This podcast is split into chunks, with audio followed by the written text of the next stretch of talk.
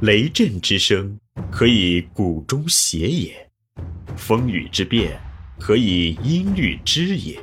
玄于语叹而知造湿之气，以小明大。东方哲学是世界文化史上重要的精神财富，对中华民族乃至对东方各国都产生了极为重要的影响。东方智慧导读系列正是一本普及性的东方哲学读本。欢迎收听玄宇文化独家出品的《东方智慧导读系列之大学之道致良知大学问导读》，刘丰涛编纂。第十集，儒家新道统中的阳明心学，阳明心学下。王阳明也主张心即理，他说：“心即理也，天下又有心外之事，心外之理乎？”又说：“心之体性也，性即理也。故有孝亲之心，即有孝之理。”无孝亲之心，即无孝之理矣；有忠君之心，即有忠之理；无忠君之心，即无忠之理矣。理起外于无心也？从这些话可以更清楚地看出朱熹与王阳明的不同，以及两人所代表的学派的不同。根据朱熹的系统，那就只能说：因有孝之理，故有孝亲之心。因有忠之理，故有忠君之心，可是不能反过来说。但是王阳明所说的，恰恰是反过来说。根据朱熹的系统，一切理都是永恒的，在那里，无论有没有心，理照样在那里。根据王阳明的系统，则如果没有心，也就没有理。如此，则心是宇宙的立法者，也是一切理的立法者。王阳明把《大学》三纲在明明德，在亲民，在止于至善，归为一纲领明明德，并落实为致良知、格物和用静。相关内容，我们将在大学问的学习中进一步讨论。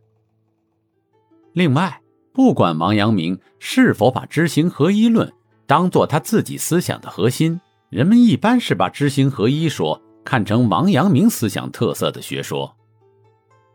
就范畴使用说，王阳明与宋儒对知行的了解有所差别。在宋儒，知与行不仅有知识与实践的区别，也可以指两种不同的行为：求知与躬行。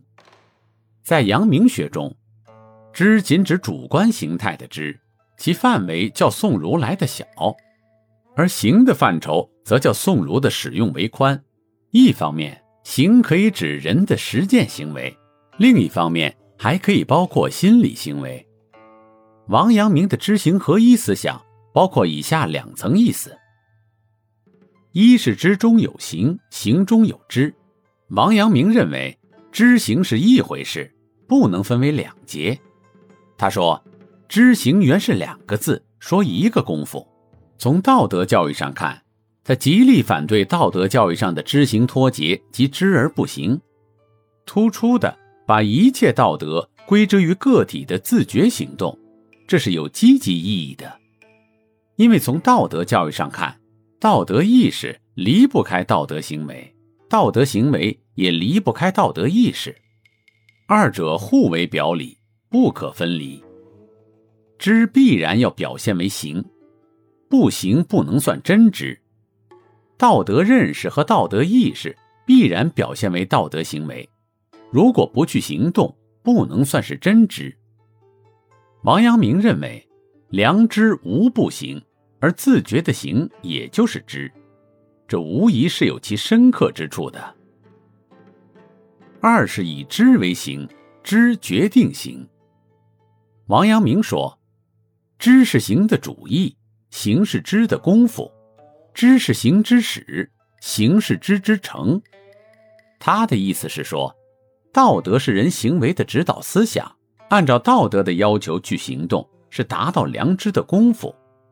在道德指导下产生的意念活动，是行为的开始，符合道德规范要求的行为是良知的完成。这里是玄宇文化东方智慧导读系列之《大学之道，致良知》，大学问导读。感谢您的收听。思而变，知而行，以小明大，可知天下。